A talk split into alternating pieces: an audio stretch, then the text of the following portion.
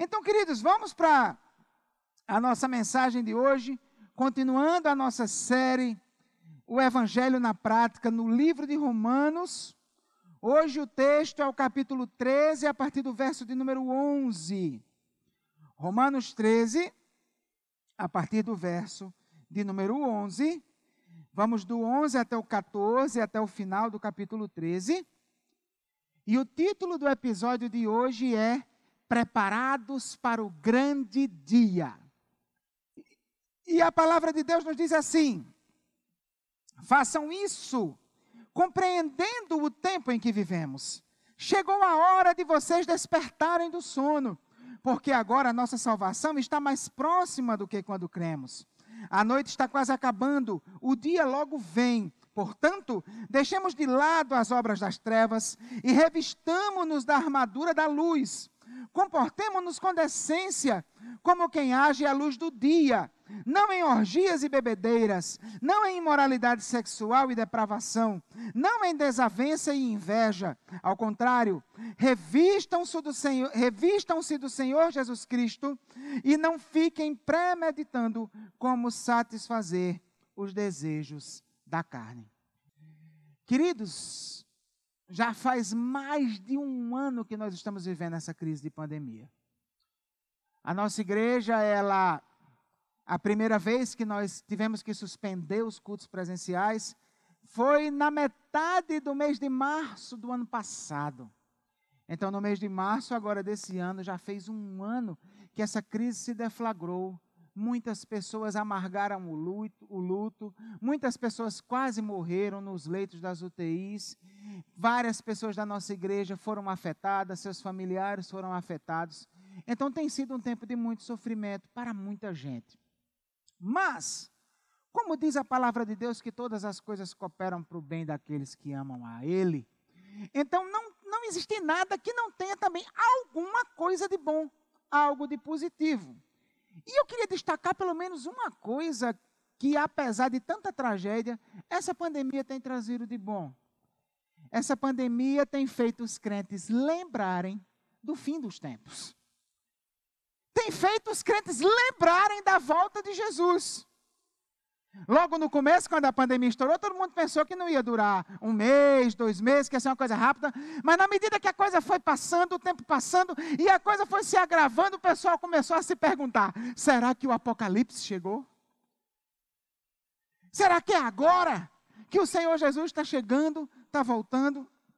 Queridos, a volta de Jesus é algo que deve estar sempre na mente dos cristãos. Quem é crente tem isso sempre em mente. E Paulo, que escreveu essa carta que nós estamos estudando, o apóstolo Paulo, ele considerava isso como essencial, como importante.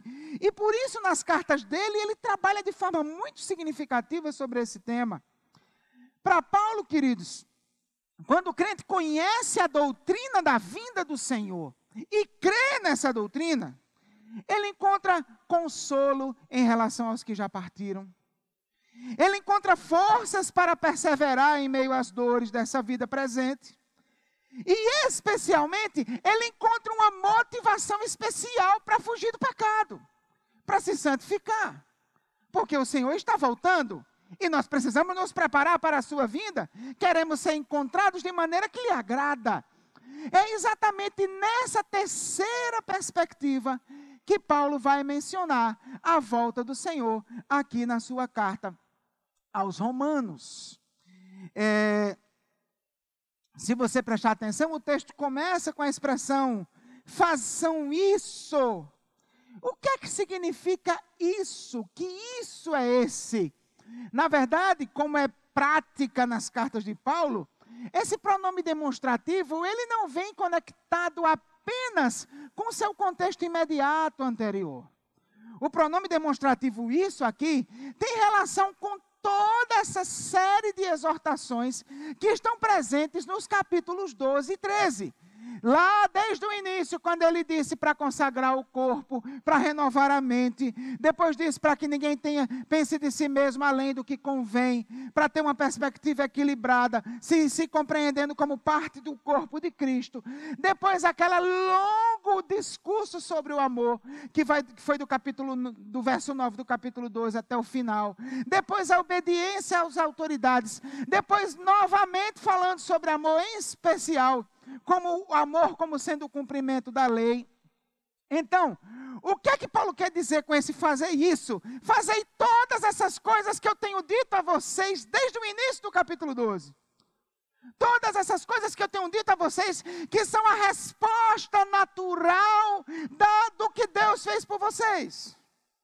Então, é essa, essa santidade, essa, essa transformação de vida, esse evangelho na prática. E aí agora Paulo, com essa porção que nós lemos, ele conclui toda essa divisão dos capítulos 12 e 13, nos dando mais uma forte motivação para fazermos essas coisas.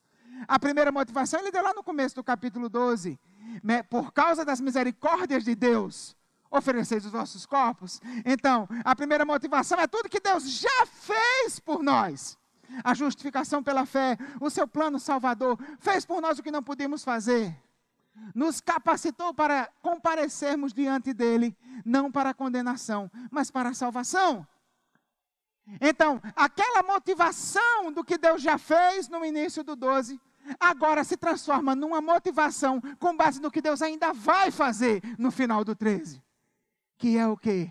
A vinda gloriosa e bendita do nosso Senhor e Salvador Jesus Cristo.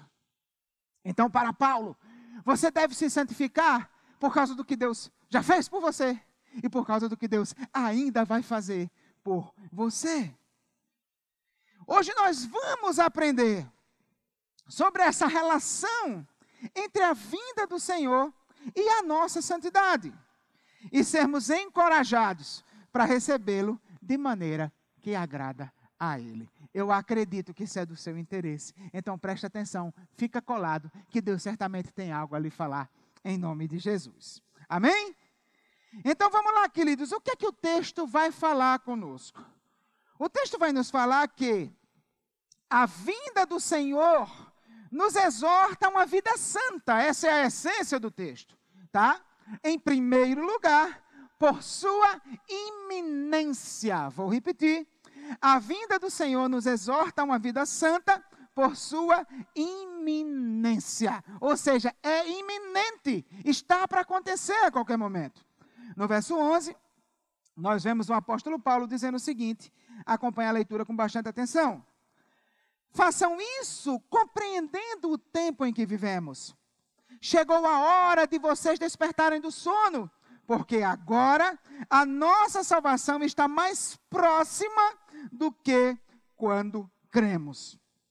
Queridos, olha só, existe no Novo Testamento grego duas palavras que são traduzidas por tempo, tá? A palavra chronos, de onde que deu origem à palavra portuguesa crono, crono, cronômetro e tal. E a segunda palavra, a palavra keros ou kairos, dependendo da maneira como você, do tipo de pronúncia que você estuda. E, e, essas palavras, elas se referem a tempo, mas numa perspectiva ligeiramente diferente. Se popularizou entre os crentes a ideia de que Cronos é o tempo do homem, Kairos é o tempo de Deus, isso é conversa fiada. A ideia não, não é essa, não se trata disso, tá? Cronos, na verdade, é, é a palavra utilizada para se referir ao tempo de maneira mais genérica sem atribuir ao tempo um caráter tão especial, em expressões do tipo: há muito tempo não te vejo. Quanto tempo ainda tenho? Nos últimos tempos vão acontecer certas coisas. Então é uma referência temporal, sem dar um significado especial ao tempo propriamente dito. Já a palavra queros ou kairos ela é uma palavra utilizada para se referir ao tempo de uma maneira mais, mais significativa. Kairos está relacionado à nossa experiência vivida no tempo. Aquele momento que eu estou vivenciando, estão conseguindo compreender? Então a ideia não é apenas um tempo indefinido, mas o meu tempo, o tempo especial, o momento oportuno, a oportunidade, o momento certo. Então essa é a distinção de uma palavra para outra. E Paulo aqui, ele usa a expressão kairos. Justamente por quê? Porque ele está chamando a atenção dos, dos crentes da igreja de Roma para aquele tempo específico que eles estão vivendo. Aquele tempo especial, o seu momento. Então ele está dizendo: prestem atenção no momento de vocês. Esse é o momento, essa é a oportunidade para você ter uma, fazer um paralelo com o uso da palavra kairos e, e, e, captar essa essência de sentido diferenciado. Lá em 2 Coríntios, capítulo 6, verso 2, por exemplo, você vai ver aqui, onde a palavra kairos aparece duas vezes. Pois ele disse: Eu ouvi no kairos e o socorri no dia da salvação. Digo que agora é o Kairos, agora é o dia da salvação. Estão conseguindo compreender? Então a ideia do tempo é um momento que não se pode perder. É aquela, é, é, a sua oportunidade, é o seu tempo, é o tempo oportuno de Deus para você. E aí a pergunta, queridos, é: por que Paulo considera que o tempo dos romanos era o Kairos especial? Era o momento oportuno. Por quê? porque ele chama a atenção deles e, e, e, e, quer que eles entendam que eles estão vivendo um momento especial. Queridos, porque para Paulo, presta muita atenção, cada dia da experiência de vida daqueles crentes aproximava eles do grande dia do dia da sua salvação. Então ele diz: Olha, a salvação está mais próxima agora do que no dia que nós cremos. Cada dia que passa, a salvação está às portas, está chegando. E aí, de repente, algumas pessoas podem até estranhar: Mas, pastor, como assim a salvação está. Eles ainda vão ser salvos? Ainda vai ter a salvação? Eles não já são crentes? Não já são salvos? Como assim eles ainda. A salvação ainda vai chegando? Na verdade, queridos, ao contrário de alguns teólogos que têm certo preciosismo com determinadas palavras, Paulo não liga muito para isso. Paulo sente, ele, ele, ele se sente livre para usar uma expressão com aspectos diferentes. Então, para Paulo, por exemplo, salvação pode se referir àquilo que a gente já recebeu, a justificação pela fé. Vai ter passagens que Paulo vai dizer que nós fomos salvos. Para Paulo, a salvação também é uma coisa que está em desenvolvimento. Lembra lá de Filipenses? Desenvolvei a vossa salvação com temor e tremor. Então, a ideia de Paulo de salvação ali é aquela santificação do Espírito, aquela libertação contínua e constante do pecado que acontece na nossa vida. Isso também é salvação. E para Paulo, salvação vai, é também uma coisa que ainda vai chegar. Né? Então, por exemplo, em Romanos 5, ele vai dizer: seremos salvos da sua ira. Então, qual é a ideia de Paulo? Ele está se referindo ao aspecto futuro, a glorificação, o momento em que vai tocar uma trombeta no céu. O Senhor Jesus vai descer entre as nuvens do céu. E toda a obra salvadora de Deus será definitivamente consumada na nossa vida. Então a salvação já chegou, está chegando e vai chegar para Paulo é assim. Então essa espera, essa referência à salvação futura é uma referência à vinda do Senhor. O que é que ele queria com isso, queridos? Queridos, o que ele queria que aquela igreja jamais esquecesse naquele momento era que esse dia estava para acontecer a qualquer momento. E por isso os crentes não poderiam dormir no ponto. Eles precisavam aprender a viver cada dia da sua vida na perspectiva de que aquele seria o dia da vinda do Senhor. Então, em outras palavras, depois que Paulo faz aquele monte de exortação e diz: Quero lembrar uma coisa a vocês. Jesus está voltando, olha para o céu. Olha para o céu. Olha para o céu. A qualquer momento ele chega. A sua volta é iminente. Isso é motivação suficiente para que vocês cumpram minhas exortações. Isso é motivação suficiente para vocês santificarem a vida de vocês, abandonarem o pecado e fazerem a vontade de Deus. Queridos, é muito interessante. Quando a gente estuda um pouco mais a fundo a perspectiva escatológica de Paulo, escatologia vem da palavra grega eschatos, que significa fim, último. Então, a escatologia é o estudo, a doutrina das últimas coisas, a doutrina do fim, o que é que vai acontecer no fim. Então, quando você dá uma olhada na, na, na perspectiva da escatologia de Paulo, você surpre se surpreende com o quanto ele cria que a vinda do Senhor é iminente. Para Paulo, Jesus ia chegar logo, logo, a qualquer momento, ele estava só esperando. Para você ter uma ideia, lá em 1 Tessalonicenses 4, por exemplo, quando ele vai trazer consolo para a igreja em relação aos que já morreram, ele vai falar da vinda do Senhor, das coisas que, acontecem, que acontecerão com os que estiverem mortos e das coisas que acontecerão com os crentes que estiverem vivos no momento que Jesus voltar. E olha a linguagem que ele usa. Dizemos a vocês, pela palavra do Senhor, que nós, os que estivermos vivos, os que ficarmos até a vinda do Senhor, certamente não precederemos os que dormem.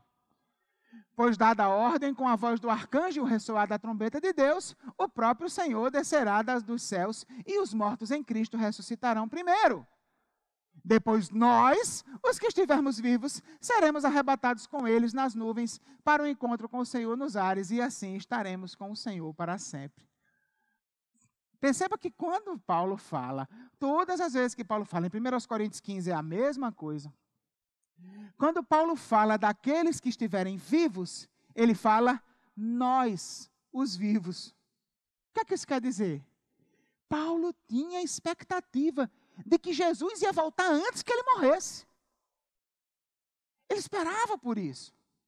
Então ele vivia todos os dias como se aquele fosse o dia. E ele transmitiu essa esperança para a igreja. Jesus vai voltar no nosso Kairos. É no nosso tempo. Nós vamos viver essa experiência. E aí, queridos, ele dizia: Jesus está voltando, o dia está chegando, Maranata, vem, Senhor Jesus. Essa era a esperança ensinada para a igreja. E, queridos, essa esperança resultou numa fé da igreja. A igreja cria nisso. A igreja desejava ardentemente que isso acontecesse. Inclusive, alguns estudiosos de, de, de, teo, de inclinação teológica mais liberal, eles chegam a, a, a, defender que Paulo se enganou. Que Paulo se enganou, que a igreja se enganou, que foi uma esperança falsa, porque eles morreram e Jesus não voltou. Na verdade, não tem nada a ver com isso. Não se trata disso em hipótese alguma. Paulo e a igreja do primeiro século viveram aquilo que Deus quer que todos os crentes em todas as épocas da história vivam. Vivam na expectativa da vinda do Senhor, esperando-a a qualquer momento, esperando a sua chegada, esperando o toque da trombeta, preparando-se para encontrar com Ele todos os dias da sua vida. Era assim que Paulo vivia, era assim que a igreja primitiva vivia, e é assim que Deus quer que eu e você vivamos.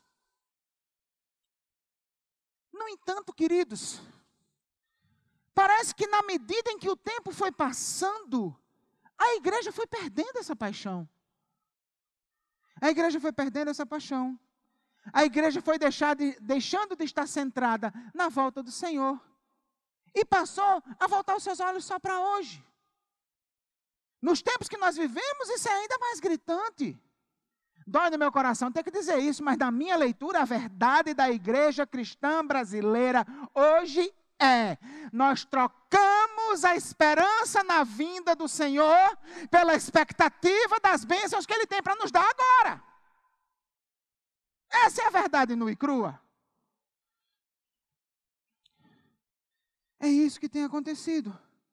Então, o que é que Paulo queria que os romanos percebessem? O que Paulo queria que você percebesse? Abra os seus olhos. Este é o Kairos. Jesus está voltando, não há tempo a perder. Prepare-se para recebê-lo, santifique a sua vida. Não trate a volta de Jesus como seja lá quando, no dia de São Nunca. trate a volta de Jesus como uma coisa que pode acontecer antes de eu terminar essa mensagem. Eu vou achar muito bom, que eu não vou nem precisar cansar. Apesar de que eu não vou comer a pizza que a minha esposa ficou preparando em casa, mas na presença de Deus eu tenho delícias muito maiores do que pizza. Então não tem problema. Então viva dessa forma. Se você é crente, você precisa amar a vinda do Senhor. Você precisa ansiar pela vinda do Senhor. Você precisa orar pela vinda do Senhor. Você precisa dizer: Maranata, vem, Senhor Jesus. Você precisa viver todos os dias como se fosse esse dia. Amém? Então, queridos, a vinda do Senhor nos exorta a uma vida santa, primeiro, por sua iminência. A vida do Senhor nos exorta a uma vida santa, em segundo lugar, por sua natureza. Vou repetir os dois. A vinda do Senhor nos exorta a uma vida santa, primeiro, por sua iminência, segundo, por sua natureza. A parte A do verso 12 vai dizer assim, preste muita atenção. A noite está quase acabando o dia logo vem. Queridos, depois de alertar aos cristãos acerca da iminência da vinda do Senhor, né, está para acontecer. Agora Paulo vai trabalhar em que isso deveria afetar a vida da igreja, ou seja, a parte da santidade vai entrando, vai se aprofundando a partir de agora. E para entender o que Paulo está dizendo aqui, nós precisamos lembrar do que ele disse lá no início dessa grande divisão, porque, como eu falei no início da mensagem, essa porção do texto tem uma relação muito importante com o início do texto. O início do texto dá a primeira motivação para você cumprir as exortações, o que Deus já fez, e o final do texto dá a segunda motivação para você cumprir as exortações, o que Deus vai fazer. Então, é tipo um sanduíche. Os versos 1 e 2 é a fatia do pão, o, todo o resto do conteúdo do verso do capítulo 12 e do 13 é o recheio, e esse finalzinho aqui é a outra fatia do pão, fechando esse argumento tipo sanduíche de Paulo. Então, é, é, pode, não, não, precisa achar que é porque eu sou gordo e guloso e estou falando de sanduíche, não, tá? É porque o termo técnico é esse mesmo.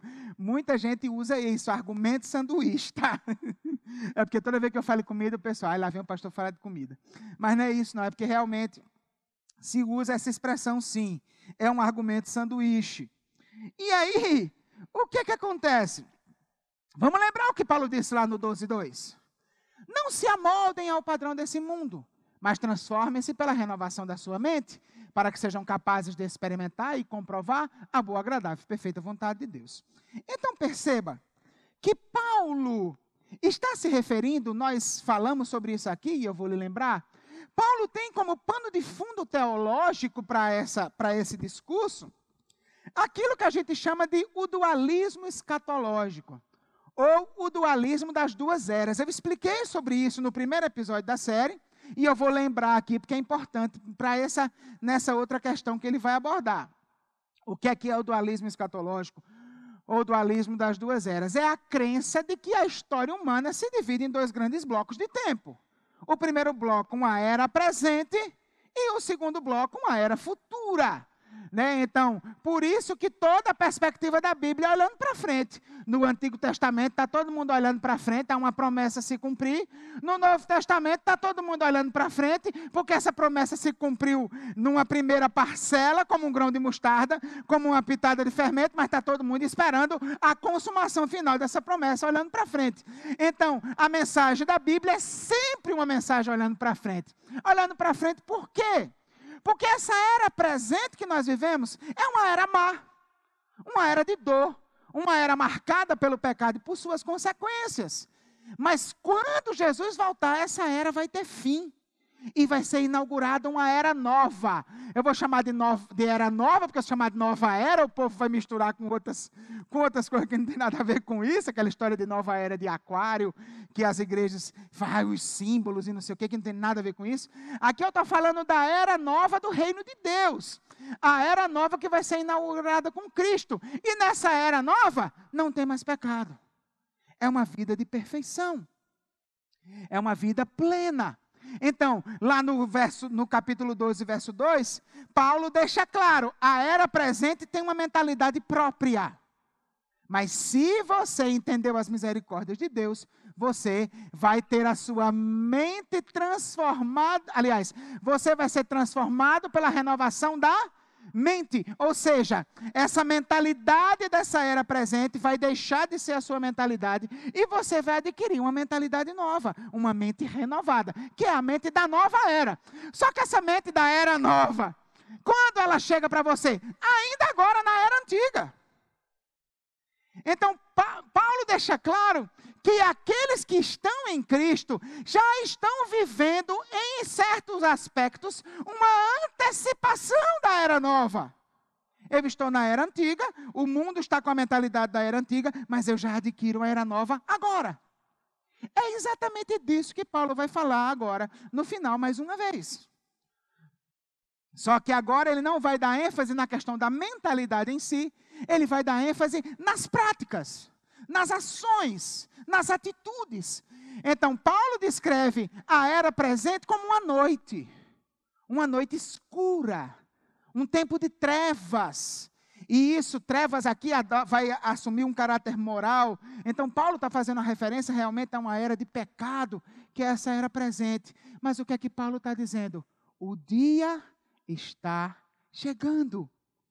O dia está nascendo. Então, queridos, quando Jesus voltar, essa noite vai se acabar. E a luz da justiça vai raiar por toda a eternidade. Todo o pecado vai ter fim. E nós vamos viver uma vida perfeita, plena, num mundo santo, sem pecado e sem nenhuma das consequências do pecado. Sabe, queridos, a gente está precisando muito dessa, do cumprimento dessa promessa. Nós estamos precisando muito que esse dia nasça logo, porque está difícil de viver nesse mundo, viu? Quando nós vemos coisas como o caso do menino Henri, por exemplo. Olha, minha família tem sofrido muito com esse caso. Débora está extremamente. Porque é difícil você aceitar que existe tamanha maldade. Se você não está acompanhando esse caso, né, uma criança, a, a mãe e o pai são separados, e a mãe tem um namorado que é vereador no Rio de Janeiro. E aí essa criança mora com eles, com a mãe e esse namorado, esse padrasto, digamos assim. E aí o que foi que aconteceu? Um belo dia eles chegam com a criança no hospital, isso no mês passado. Chegam com a criança no hospital, dizendo que ele caiu da cama, só que os médicos examinam, a criança já está morta.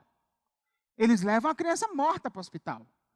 E aí ele quer fazer. O, o, pai quer usar influência, vereador já há cinco mandatos no Rio de Janeiro, quer usar influência para que não vá para o IML, para que enterre logo, mas não consegue e levam para o IML. E quando chega no IML, o exame de necropsia revela que o menino tinha laceração no fígado, hemorragia interna, que o menino tinha contusões no rim, contusões no crânio hematomas no abdômen, hematomas nos membros superiores. Ou seja, a criança tinha sido, tinha sofrido sessões de espancamento. E aí, queridos, não dava para uma queda de cama causar nem perto do que aconteceu com aquela criança. E aí, por conta disso, a polícia abriu um inquérito. E a polícia chegou à conclusão, depois de investigar, de, é, de grampear telefones, de conseguir ter acesso às mensagens de celular, a polícia chegou à conclusão que o menino era vítima de torturas por parte do padrasto, que a mãe tinha conhecimento e não fazia nada. Muito provavelmente por causa da vida confortável que ela tem com esse cara, porque ele é rico. A babá chegou a relatar os espancamentos por mensagem. Então, tem mensagem da babá para a mãe dizendo: Olha, ele tranca o menino no quarto, aumenta o volume, depois o menino sai machucado, chorando, e me diz que ele levou chutes. Que levou chutes. E a mãe não faz nada. Aliás, a mãe fez alguma coisa. Depois que o menino foi sepultado, foi para o salão de beleza fazer as unhas, fazer o cabelo. Meu Deus, que mundo é esse? Eu quero ir embora desse mundo. Eu não quero mais viver nesse mundo, não. Eu quero que Jesus volte logo. Sabe, se eu não fosse crente, eu ia dizer que nem Raul Seixas, ó seu moço do disco voador, me leve com você para onde você for. Me tira daqui. Não dá, cara. Sabe, então nós precisamos que Jesus volte. Mas o que eu quero dizer para você é que Ele está chegando. Toda essa noite escura de pecado vai ter fim. O dia vai raiar. E esse mundo, esse verdadeiro oceano de maldade e sofrimento, assassinatos, corrupção, crueldade, injustiça, desrespeito, exploração, medo, angústia, tudo isso se tornará um passado distante para o qual nós jamais voltaremos.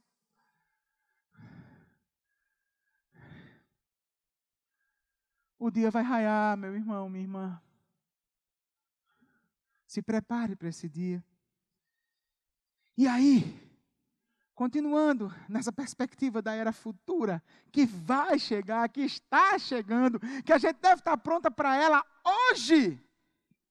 Na continuação do verso 12, Paulo vai dizer assim: Portanto, preste muita atenção, deixemos de lado as obras das trevas e revistamo-nos da armadura da luz. Olha só que coisa interessante, queridos. O que é que Paulo quer dizer? Queridos, a, a, a, essa questão da, do dualismo das duas eras, no Novo Testamento, ele encontra um fenômeno que o Antigo Testamento não previa, tá? Então, no Antigo Testamento, simplesmente pensava: tem uma era presente, vai se acabar, vai começar a era futura. A esperança que a chegada do Messias faria essa transformação e fim. Só que quando Jesus chegou, Jesus nos ensinou que ao invés de ser simplesmente uma mudança abrupta, aconteceu um outro fenômeno. O que foi que aconteceu? A era futura invadiu a era presente. Então, resultado, além da era, da era presente e da era futura, existe um tempo intermediário, que é esse tempo que nós vivemos, que, numa certa medida, a era futura já está presente. Então, essa era futura vai trazer aspectos da perfeição da eternidade. Eu já falei sobre isso bastante aqui na igreja. Então, por exemplo, na era futura não tem mais doença, porque não tem mais morte. Na era presente ainda tem morte. Mas como a era futura invadiu a era presente, tem a igreja de Jesus que ora e Deus cura em nome de Jesus. Na era futura, Satanás e os demônios não atuam mais. Eles serão destruídos, lançados no lago de fogo e enxofre. Na era presente, eles ainda estão atuando, mas Deus trouxe algo do poder da era futura agora. A igreja repreende em nome de Jesus e o demônio sai. Então, essa é a grande questão. Nós somos, para Paulo, e não somente para Paulo, mas para Jesus também, para todo o ensino do Novo Testamento, nós somos cidadãos da era futura, vivendo agora na era presente. Consequentemente, nós precisamos ter a mentalidade da era presente, da era futura na era presente, e nós precisamos viver a vida da era futura já na era presente, a santidade. Dizer não ao pecado. Então, essa é a ideia de Paulo. Ele, ele lá em 2 Coríntios 5, 17, é o texto clássico para a gente entender isso. Né? Se alguém está em Cristo, é nova criação. A gente sabe que nova criação é uma expressão que se refere a um evento escatológico. Né? Nós estamos vivendo a antiga criação. Aquele, aquele céu e a terra que foram criados no princípio. No princípio criou Deus os céus e a terra. A nova criação é lá no Apocalipse. Quando João vê e vi novos céus e nova terra. Então é ali uma nova criação. Ainda estamos na antiga criação. Mas nós já somos nova criação hoje, na antiga criação. Quando você pensa na nova criação lá, o que é que diz? Eis que faço novas todas as coisas. Por isso que Paulo vai dizer que na nossa vida as coisas velhas passaram e, as, e se fizeram coisas novas. Ou em outras versões, tudo se fez novo, embora a palavra tudo não esteja lá nos originais. Mas enfim, a ideia qual é? Eu já sou um habitante dessa era futura, dessa nova criação. Eu já vivo em novidade de vida, num mundo que não tem nada de novidade ainda. Então, a, além da minha mentalidade ser assim, o meu caráter também precisa ser assim.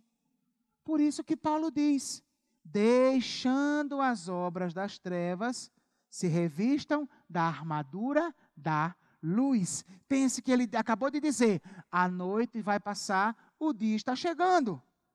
A volta do Senhor, a, a era de santidade e de perfeição. Eu ainda estou na noite, mas mesmo na noite eu já devo vestir uma roupa de luz. Já devo mostrar hoje o caráter que eu vou ter quando o Senhor Jesus voltar. Queridos, quando Jesus voltar, ele vai inaugurar uma era de luz, como nós já falamos. Mas eu quero lhe dizer uma coisa.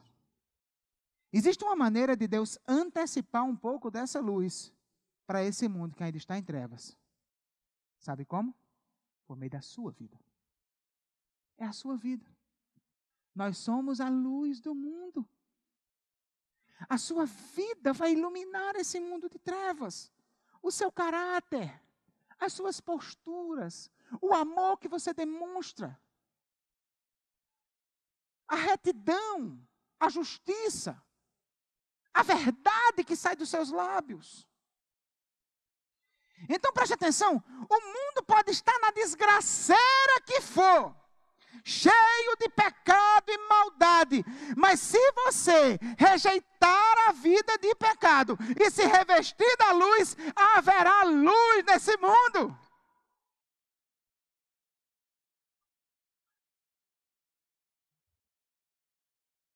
Seja luz. Se tem uma coisa que esse mundo está precisando é de luz. Seja luz. Santifique sua vida. Porque o que Jesus está trazendo é santidade. Já viva agora essa santidade em nome de Jesus. Então, a vinda do Senhor nos exorta a uma vida santa por sua iminência, por sua natureza e, por último, por suas exigências. Vamos repetir aqui. A vinda do Senhor nos exorta a uma vida santa, primeiro, por sua iminência, segundo, por sua natureza, terceiro, por suas exigências. E para encerrar, os versos 13 e 14 dizem assim: preste muita atenção. Comportemo-nos com decência como quem age à luz do dia, não em orgias e bebedeiras, não em imoralidade sexual e depravação, não em desavença e inveja. Ao contrário, revistam-se do Senhor Jesus Cristo e não fiquem premeditando como satisfazer os desejos da carne. Queridos, olha só. Depois de estabelecer a questão de forma conceitual, né? Paulo estabeleceu a questão de forma conceitual. O que é que ele fez? Falou da iminência da vinda de Jesus, e isso nos alerta para nos santificarmos. Falou da natureza da vinda de Jesus, que é uma vinda para estabelecer santidade, e que nós já devemos viver agora uma antecipação dessa santidade. Agora ele parte para a prática, para exemplos práticos. E queridos, aqui ele não é tão exaustivo como ele foi, por exemplo, na lista das obras da carne, lá em Gálatas, no capítulo 5. Lá ele faz uma lista bem mais ampla de obras da carne, das quais nós queremos, nós precisamos nos livrar e, e, e viver o fruto do Espírito. Mas ainda assim, Paulo foi didático e, e traz, e nos faz refletir de forma significativa. Por quê? Como foi que ele trabalhou? Ele escolheu três áreas da nossa vida e para cada uma dessas áreas, ele representou com um par de palavras que se referem a essa área. Por exemplo, a palavra, primeiro par de palavras, orgias e bebedeiras. Então ele está falando de quê? A palavra orgia aqui é, são festas, farras. Esse é o sentido da palavra. Então o que é que ele está falando aqui? Ele está falando da consagração da nossa sobriedade. Então, por exemplo, precisamos manter a sobriedade. Esses pecados são pecados que afetam a sobriedade. A festa, a farra e a bebedeira. A segunda, a segunda coisa, imoralidade sexual e depravação. E aqui são pecados que, que envolvem a sexualidade. Duas palavras que estão como um par para referir-se à nossa questão da pureza sexual. E o terceiro par de palavras que ele usa são as palavras desavença e inveja, que são pecados cometidos na esfera dos relacionamentos. Né? Então, basicamente, Paulo está nos chamando a atenção para preservarmos a sobriedade, a pureza sexual e os nossos relacionamentos. E aí, o que é que Paulo nos alerta? Paulo nos alerta o seguinte: ele diz: olha, um crente se revestiu de Cristo, ele está em Cristo, Cristo está nele. Então, um crente pode até cair, mas ele não fica premeditando satisfazer os desejos da carne. Então, ele diz: olha, já que você não consegue ficar sem cair jamais, pelo menos não planeje o pecado. Pelo menos não fique planejando, premeditando, satisfazer os desejos da carne.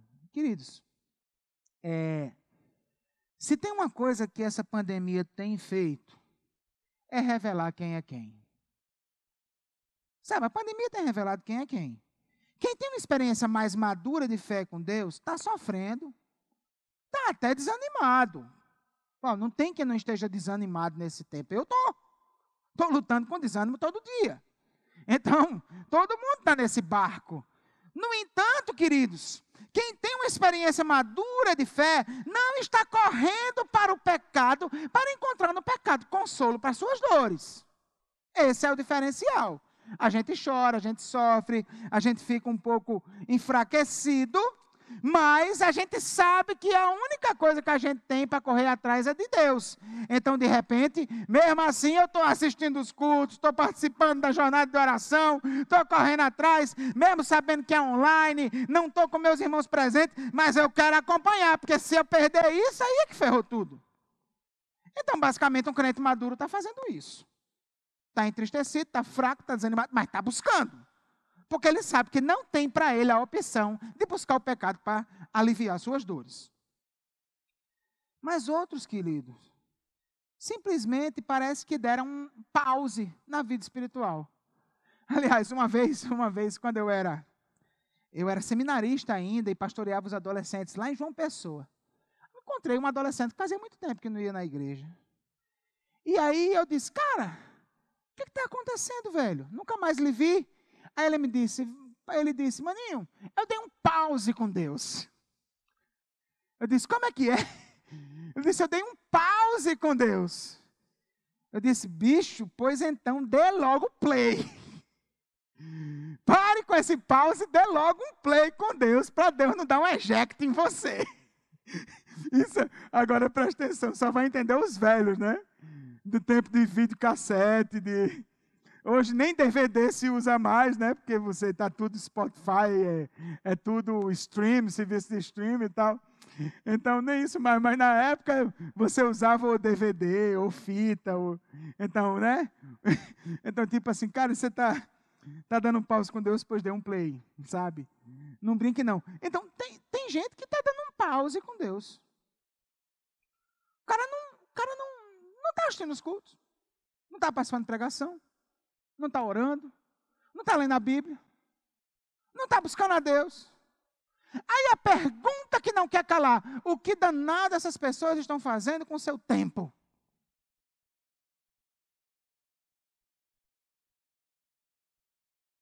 Jesus está voltando, meu amigo. É hora de avaliar a sua vida e se preparar para recebê-lo. Vamos trabalhar nas três áreas que Paulo falou aqui. Como está a sua sobriedade? Porque assim, geralmente quando pensa em sobriedade, o, o, crente que não bebe, ele, ele acha que, que isso não é com ele, né? Então, por quê? Porque o povo lá fora perde a sobriedade como? Enchendo a cara nas festas, né? Vai lá para farra, enche a cara. E nem a pandemia, nem as medidas de isolamento social resolveram. Está cheio de festa clandestina, de pancadão clandestino, acontecendo o tempo todo, a gente vê isso no jornal todo dia. Né? E aí, talvez até alguns de vocês já tenham pensado o que eu penso muitas vezes quando eu vejo isso. Que desespero da gota serena é esse que esse povo precisa tanto dessas festas? Né? Por que, que esse povo precisa tanto desse, danado dessas festas? Sabe por quê, queridos? Porque eles não aguentam lidar com a vida real. Eles precisam de se inebriar. Eles precisam se entorpecer. E as festas têm esse poder. A bebida tem esse poder. A droga tem esse poder. Então você se inebria, você perde a sobriedade e não lida com a vida. Você vai vivendo a vida no esquema de Zeca Pagodinho, deixa a vida me levar, a vida leva eu. Aliás, Zeca Pagodinho, um símbolo de, de embriaguez, né? Um cara que, vira, que virou motivo de piada, toda piada que envolver bêbado, de alguma maneira, Zeca Pagodinho aparece. Nada contra a música dele, tá? Tem até algumas coisas boas da música dele. Mas, enfim. É... Mas quando eu li esse texto, eu fiquei pensando: meu Deus, eu vou pregar contra embriaguez e farra? O povo da minha igreja não está na farra, pelo menos eu espero. pelo menos eu espero, né? O povo da minha igreja não está na farra. E aí eu perguntei para Deus: Deus, qual é a cachaça dos crentes?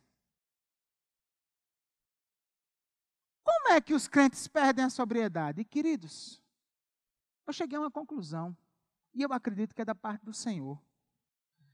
Sabe como é que os crentes estão perdendo a sobriedade? Se embriagando nas redes sociais. 24 horas com danado num celular. Se embriagando nas séries de TV, nos filmes. Todo o tempo livre que tem é para ver alguma coisa, para fazer alguma coisa que faça com que ele pare de pensar sobre a vida. Ou seja, aquilo ali virou sua farra. Eu não estou aqui dizendo que você não deve ter momentos de distração. Jamais. Nós precisamos disso. Eu gosto também de filmes, de séries. Aliás, pelo menos meio episódio por dia, geralmente eu assisto. Às vezes eu assisto um filme de quatro vezes, em quatro prestações, né? Mas enfim, eu também gosto. Todos precisamos de, em algum momento, ter uma, algo que nos distrai a cabeça e faz bem para a saúde emocional. Mas a gente tem que ter cuidado para isso não virar uma droga na qual nós ref, nos refugiamos para não termos que lidar com as crises da vida real.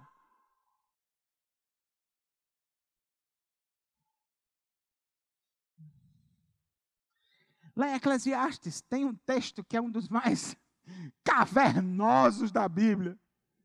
Você conhece, vou pôr aqui só para você lembrar. Olha o que diz o autor de Eclesiastes. É, me, é melhor ir a uma casa onde há luto do que a uma casa em festa. Pois a morte é o destino de todos. Os vivos devem levar isso a sério. O que, que a sabedoria de Deus expressa na palavra? está dizendo para a gente: é melhor ir para um velório do que para uma festa. Por quê? Na festa você para de pensar. No velório, tudo que você faz é pensar. Então, no velório, você, caramba, morreu, morreu tão jovem. Logo, logo vai ser o meu momento. O que é que eu estou fazendo da minha vida? Então, queridos, a dor, ela é necessária para a construção da nossa sabedoria. Ninguém constrói sabedoria fugindo da dor o tempo todo.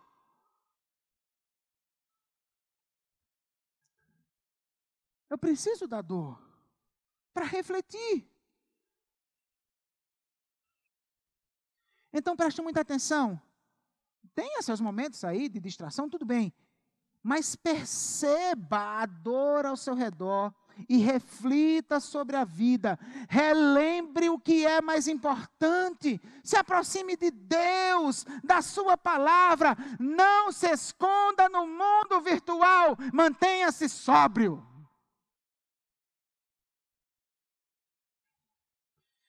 Jesus está voltando e Ele quer te encontrar sóbrio. A outra área que Paulo fala a área da santidade sexual.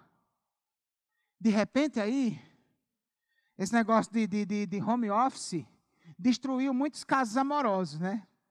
Porque quem tinha casos amorosos escondidos do cônjuge, então agora no home office não pode nem dizer que vai para a reunião do trabalho, para sair escondido, para ir para motel com outra pessoa, etc. Porque esse acabou.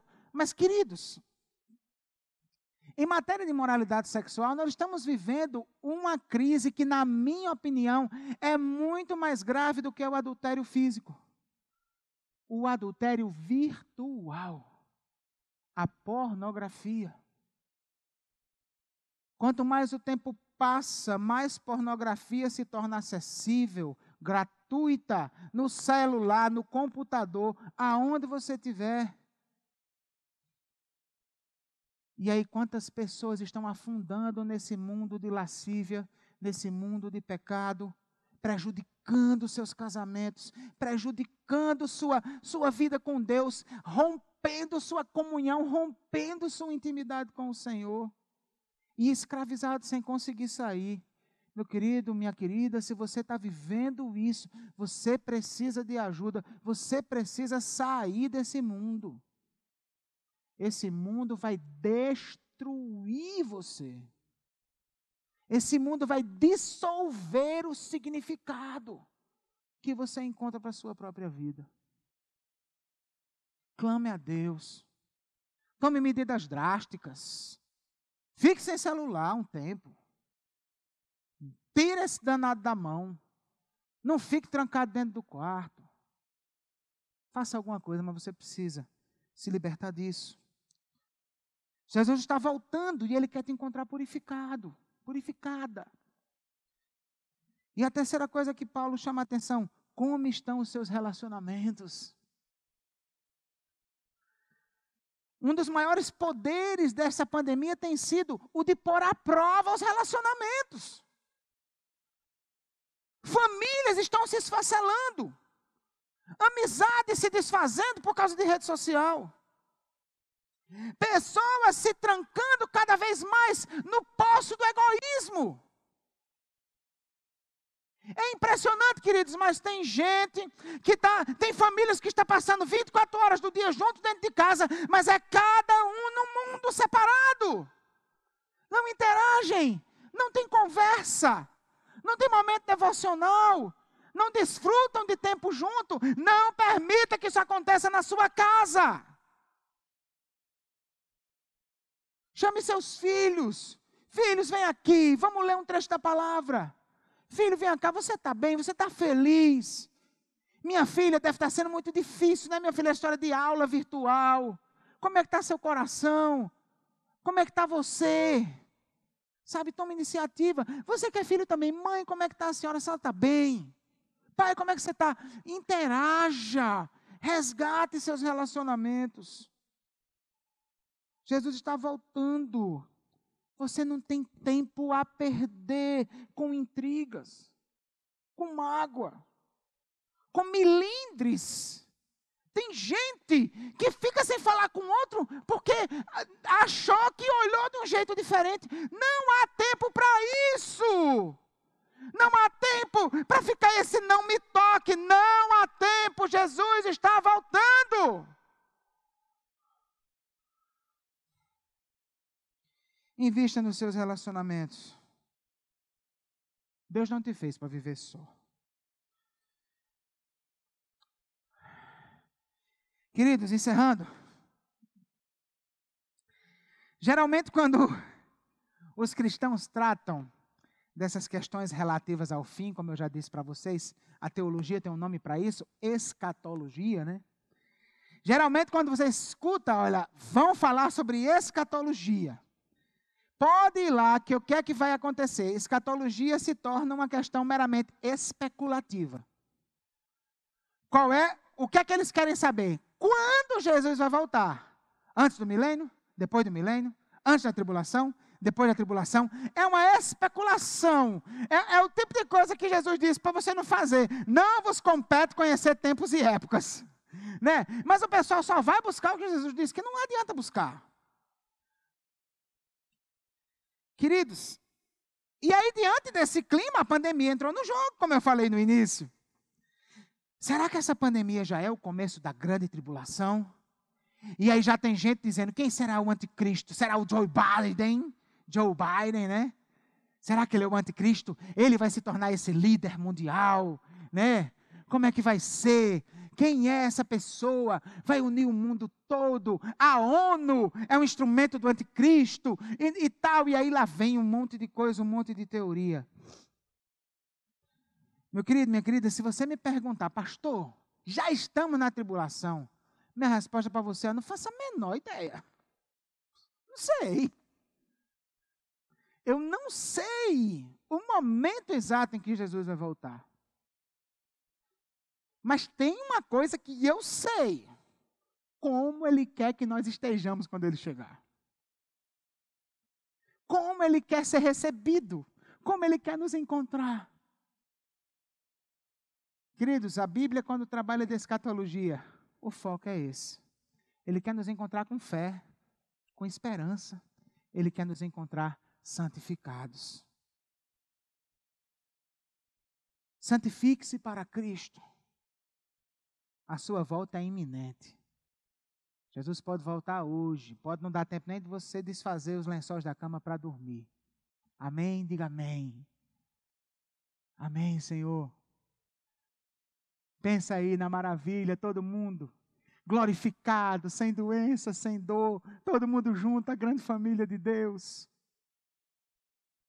A volta dele é iminente. Santifique-se para Cristo. Ele vem para inaugurar uma era de santidade e ele já quer que você viva aspectos dessa era hoje. Santifique-se para Cristo. É isso que ele espera de você. Como é que está a sua vida? Como é que está você?